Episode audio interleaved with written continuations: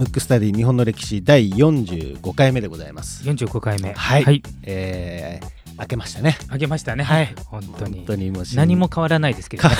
ですね。はい。ということでですね、はい。えっ、と実はまあ久しぶりに、はい。えーこのダウンロードされてる国々をね、はい。見てみたところ、はい97カ国。97カ国。なんかあのちょっと前にはい。45カ国で大騒ぎしてたような。そうなんですよ、うん。俺がね、うん。97カ国ってリスナーの皆さん言えますかね？っていうかもう僕らは完全に言えないですよね。言えないですよね、はい。いやねこれ本当にねありがたい話で、うんはい。まあ、97カ国ではい。ダウンロードされてはい。聞かれているとなるほど。いう番組に成長してきてるということでですね。間もなく1年ですか？そうですね、うんうん。もうすぐもうすそうなりますね。だじゃあ1年弱で結構広がりましたね。広がりましたね、はい。で最近ですねあのー Spotify の方でも、はい。あの聞けるようになりましたので、はい。えーそちらでもですね、あのー Spotify でも聞きたい。他の音楽のね、はいあのーサービスですから、はい。えーポッドキャスト聞きたいっていう方はぜひ Spotify でも、あなるほど。はい、いいですね。Spotify は多分き使ってる方ね。多いと思うんで。多いと思うんでね、はい。あのぜひ Spotify でも探してもらうと、はい。まあいろんな聞き方聞き、えー聞くアプリが、はい。えーいろいろ増えているとはい。いうお知らせでございますと。はい。いうことで早速ですね、はい。えーリクエストフォームからはい。いきたいと思います。えーラジオネームまさやんさん、まさやんさん。まさやんさん。えーリクエスト人物出来事は、はい。平野清盛、おわ、おわってあれですね、はいかですね。かですねはいはい平野清盛か、源平合戦。なるほどはい。時代あのほぼ一緒ですねそうですね、えーいつも楽しく拝聴させていただいております。はい35歳の男性看護師です。はい、はい車通勤の間、へーって言いながら聞いています。苦痛だった車、えー通勤時間が楽しい時間に変わり、生活が豊かになりましたとめ。ちゃめちゃもうありがたい話ですね いや、うんあのーまさやんさん、ありがとうございます。非常に目指しているところでそうですねうちらの番組としては励みになりますね。はえーそんな中、リクエストしたいのが、えー平の清盛か源平合戦です。私の母は鹿児島出身なのですが幼い頃から母の家系は平家の生き残りでありうちは平家の末裔であるとうん。教えられて生きてきました。なるほど。それ以来源氏か平家かと問われれば平家推しで生きてきました。この番組では戦国や幕末明治など比較的新しい時代が多い印象がありますまだ平安時代は触れてない触れてないんじゃないでしょうか。ぜひ平清盛か源平合戦で広瀬さんのお話を聞きたいです。文吾さんの愛が溢れる愛の手を聞きたいです。あるんですかね愛がじゃあ愛の手よろしくお願いしますそうですね。よろしくお願いします。ということで、えーどうしましょう？今回はもうもちろんリクエスト通りもちろんって言いながら 散々今までしてなくてやっぱりあのちょっと反省しましてねそうですね。やっぱ新しい時代多いなっていうことで、今回は、はいえっ、とリクエスト通りで、はい。まあ、平家と源氏のあたりをちょっと話しようかな、一応あれです。源平合戦ですか？そうですね、はい。えまああの平の清盛にも触れますけれども。まあ、なるほど。じゃああの辺やりますね。今時点では、はい。じゃあ、源平合戦源平合戦ということでスタートして、はい、で終わり頃がどこにたたどり着くかいつものごとくわ。からないという。はい。はい。じゃあ、行ってみましょうか。はい。じゃあまずですね、はい。平家と源氏うん。と聞いて、うん。どういうものを想像します？いやね、これね、うん。僕はね、あのー結構、これね、小さい頃からなんですけど、うんうんよく分かってないんですよ。なるほど。だから、平の清盛はいはい。じゃないですか。はい。平じゃないですか。これを平家と読むのかとかね。はいはいはいはい。なるほど。もうね、そこからです、ね、そこから源氏って源でしょそうそうそうで源氏に関してはあの宇治って死死なのか、はいはいはい。で平家は家なんだとかっていうので、んんんん結構ねごっちゃに僕は思ってたなよくわかんないなっていうのが、小学校ぐらいから小学校の時のイメージです。これね結構鮮明に覚えてるんですよ。なるほどなるほど。うん。一応ちょっとその辺も触れていこうとは思うんですけど、はい。まず、えー、と平安の、まあ、末期の時なんですね、はい。その時代的に言うと。はい。で平安っていうのはいわゆる貴族の時代で、はい。えー有名ななんか藤原氏とか。聞いたと思うんですけど、うんこの番組でもなんかありましたよね。ありましたよね。うんで藤原氏で貴族の時代なんで平氏平家とうん源氏、まあ平家平氏でもいいんですよはい。うんはあの武士なのでうん。まだ武士の時代のなんか走りみたいなねはい。感じでまあこれ世の常なんですけどね、うん権力がまあ握ったりとかするとまあそれをねうん。どう継承するかっていう問題が出てきて、うん。まあ必ず内部対立が起きると、はい。これもどの時代どの国全部一緒なんですけど、うんうん。そうすると例えば貴族、えー当時としては貴族の政治なんで、うん。貴族がまあ一番貴族の中のまあ一番出出世するのが摂政関白っていうね。はい。で摂政っていうのは天皇が若い頃二十歳未満かな？ちょっと二十歳かどうか要するに子供の時にはい。政治を代わりにやるのを摂政。で関白っていうのは天皇が子どあ子供から大人に大人に変わった後政治をやるのが関白。うん。だから、えー、と天皇が子供か大人かの違いでやってることは一緒なんで、はい。それを摂政と関白を合わせて摂関家って呼んだんですよ。はいはいはいはい。で摂関家がうん。最初はいろんな人が狙ってたんですよ。うんうん。あの平安の初期はですよ。だけど最後は藤原氏のみ、うんっていうか藤原氏しかなれないっていう制度になって、でさらに藤原氏の中で藤原北家っていうところしかなれない。はい。っていうことになって、うん。それが、えーえーと藤原氏が5個に割れて、うん。えー近衛高司一条二条九条、うんだからもう藤原氏って名前すらも取れてはい状態で、その家からじゃないと摂関家にならないとうんうんうんいうふうになっていたんですね、はいその平安が進むにつれて。はい。そうすると、もう限られた人しか摂関家なれない、ねあの摂政関白なれないじゃないですか。そうすると、兄弟間の争いとか、うん。親子間の争いになってくるんで、うんもう骨肉の争いが始まるわけですよ。はい。で、もう一方で、天皇も、あの、基本的に天皇家の人しか告げないので、うん外部の地はほぼ入れないので、うん天皇も、例えば子供が一人だったら何の争いもないですけど、はい。この時代っていうのは子作りが重要な仕事みたいなとこありますから、うんまたこれも兄弟間でどっちを天皇にするんだとか、うん。または天皇が退いた後上皇とか、うん。で天皇が退いた後、えっとお坊さんになると法法皇とかうん。そういう名前になるんですけど、要するに天皇自体に力があるのか天皇を退いた上皇に力があるのかっていうのでもまた争いがあるわけですよ。うんそうすると、うんその権力闘争がものすごくなった時に、うん最後どうなるかっていうと必然的に、まあ、殺し合いになるわけですね。うん まあまあわかりやすいですね。わかりやすく言うと、生きてるといつひっくり返されるかもわかんないんで、うん亡き者にするっていうのがうん。なってくるわけですよ。うんうんそうすると貴族ってまあイメージしたらわかりますけど、まあ、ちょっとマロみたいな感じじゃないですか。はいはいはい。あの多分イメージで言うとね、はい。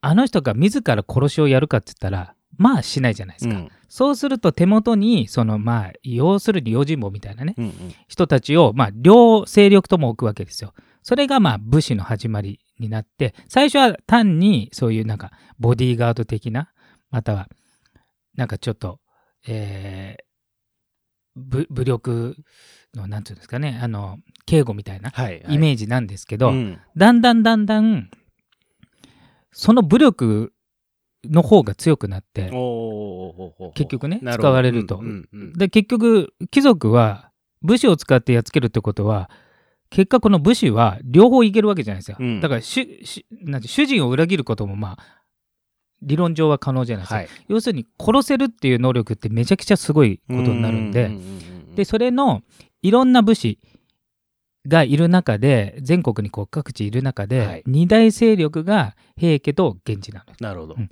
でもともとそれの先祖は天皇の子供なわけ、でで天皇の子供がうじゃうじゃいると、うん。天皇は一人しかなれないので、うん。天皇になれなかった人が、まあ、民間に降りるわけですね。うん。まあ、今の天皇家でも、うん。まあ、女性だと何々、例えば島津家とかにこうんう嫁いだりするわけじゃないですか。でそれをした中の、え2つのはい。あの巨大なルートがあって、はい。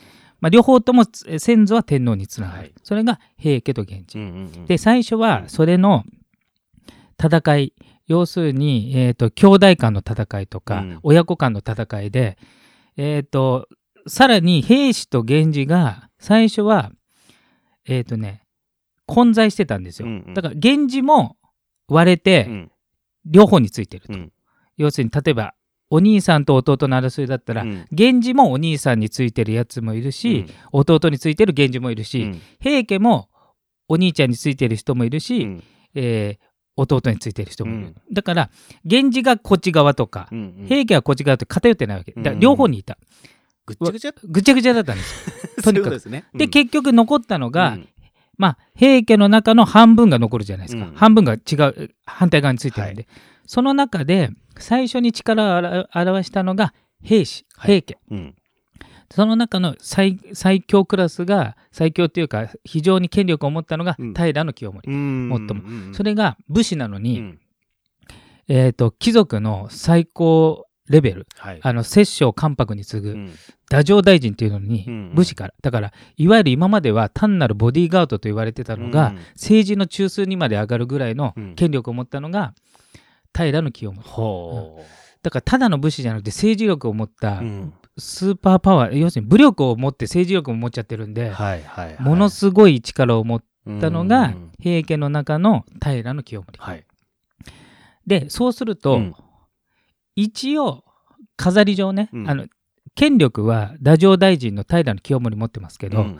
さすがに摂政と関白はその摂関家しかなれませんから、うん。それを制度を壊すってことはしてない、うんうんあと天皇も天皇に代わって自分が天皇になろうとはしないけど、うん。要するに飾りを2人置いてうんうん。自分が実質的な権力を持つっていう、うん。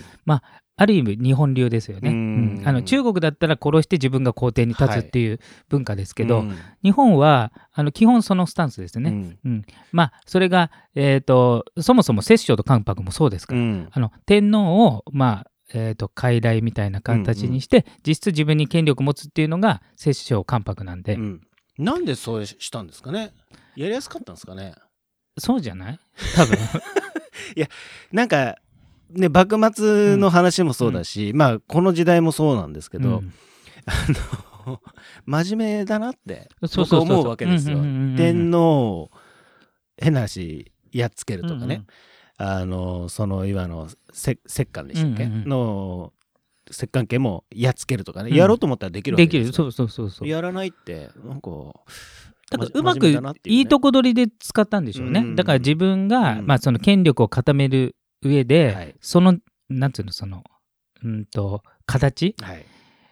を使ったと。ううん。ん一部中、例えば中国でもうん。皇帝になり変わる前の段階で、うん。あの、まあ、ちょっと中国の話になっちゃいますけど、うん。中国の皇帝って、うん。身分が高すぎて、うん。まあ多分、テレビとか見たことあるこうすだれの中にいる。はいはいはいはい。要するに顔すら見てはいけないぐらい。うんうんそうすると当然顔も見ちゃいけないぐらいだから、うん。直接話できないじゃない。うん。そうすると、その皇帝とその誰かの間に必ず人がいるわけじゃないですか。それが宦官って言って、はい。あそこを切っちゃった人たちがいるんですよ。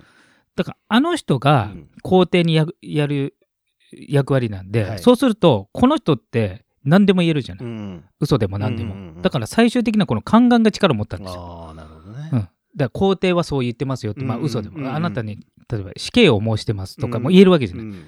だってその皇帝は直接言えないからね。うんうん、または自分の気に入らない人が皇帝に話しかけるときに、うん。なんか皇帝の悪口言ってますよとかうん。言うからだからもう宦官に権力が集中するわけですよ。多分ねそれとちょっと似た形で飾りみたいなのを置いといた方がうん。当時が多分楽だったのかなと。まあいろんなね説もあると思いますから、はい。考えもあると思うんでいあの正しいかどうか分かりませんけどうん。僕はそう思って、で平清盛が太政大臣になりました、うん。さらに武力を持った太政大臣なんで、うん。摂関家以外のあらゆるポスト、うんえー政治のポストは全部平家おう。だったんですよ。うん。要するに、えーえーと何をしたかというとまず、えーと先ほど言った平家も2つに割れてるうちの、うん。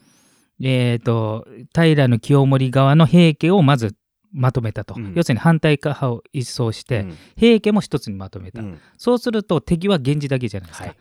で源氏も皆殺しにしたんですよ。なるほど。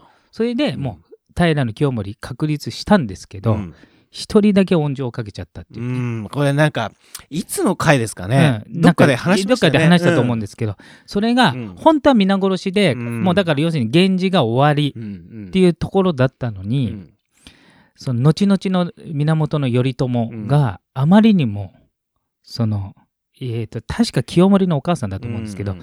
あの亡くなっちゃった子供にそっくりで、うん殺すのに忍びないっていうことで一、人だけ生かしちゃったっていうね、うん。うん。それがたいえーと源頼朝なんですけど、はい。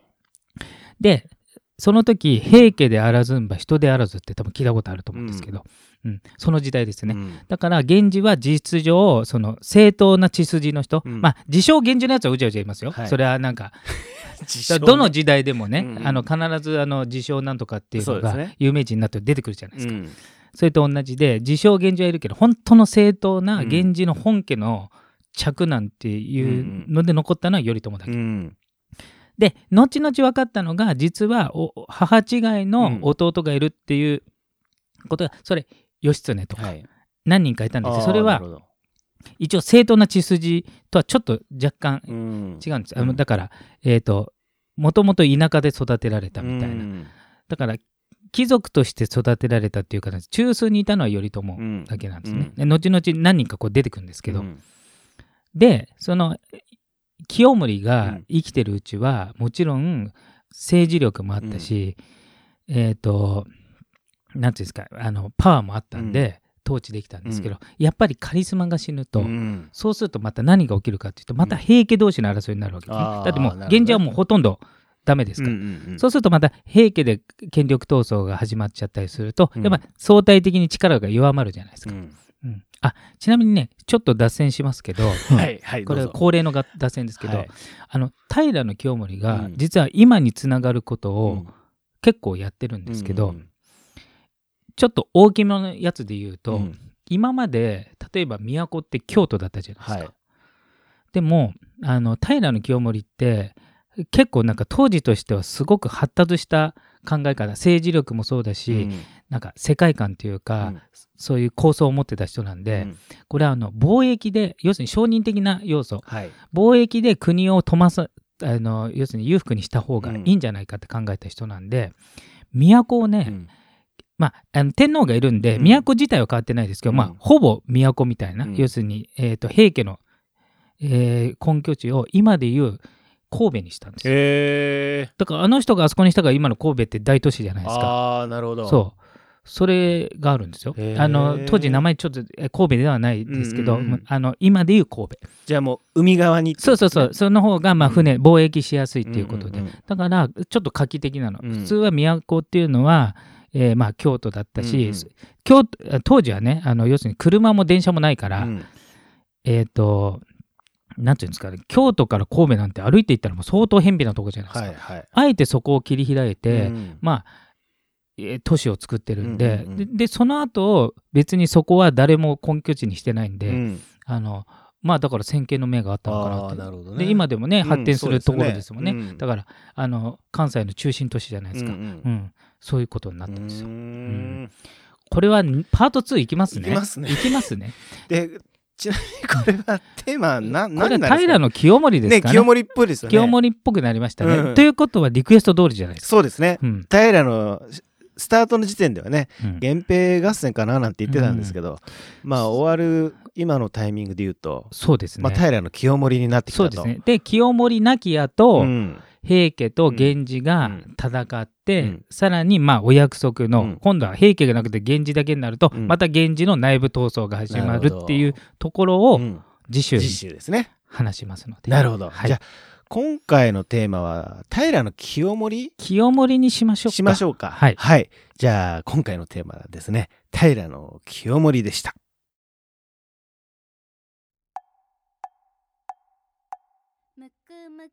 ジオだべ？むくむくラジオだべ？むくむくラジオだべ？